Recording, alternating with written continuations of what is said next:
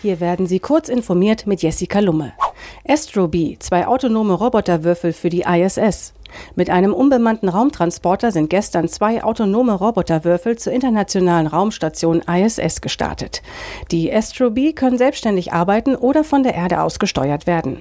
Laut NASA sollen sie Experimente durchführen, den Astronauten helfen und der Bodenkontrolle als Augen und Ohren dienen. Mit den Robotern soll unter anderem die Mensch-Maschine-Interaktion an Bord einer Raumstation ausprobiert werden. Tote Schweinegehirne mit einem Hauch von Leben.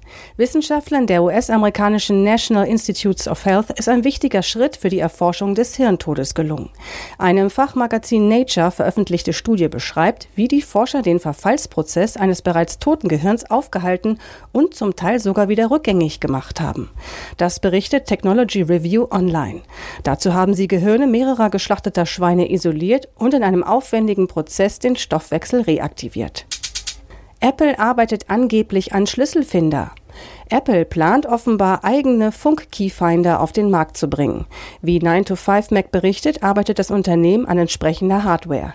Die Tags sollen es ermöglichen, auch andere Objekte aufzuspüren als nur Apples eigene Hardware.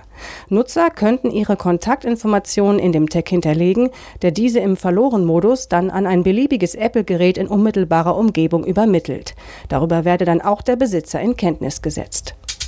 Borophen weckt Hoffnungen in Physik und Chemie.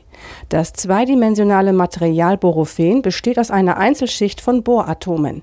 Wie Technology Review Online berichtet, könnte der Stoff in Akkus verwendet werden, für Sensoren dienen oder auch Wasserstoff speichern. Es leitet Strom und Wärme und kann auch supraleitend sein. Zugleich ist Borophen leicht und reaktionsfreudig. Das macht es zu einem guten Kandidaten für die Speicherung von Metallionen in Batterien. Auch Wasserstoffatome verbinden sich leicht mit der Einschichtstruktur. Diese Adsorptionsfähigkeit macht Borophen in Verbindung mit seiner großen Oberfläche zu einem interessanten Material für die Speicherung. Diese und weitere aktuellen Nachrichten finden Sie ausführlich auf heise.de.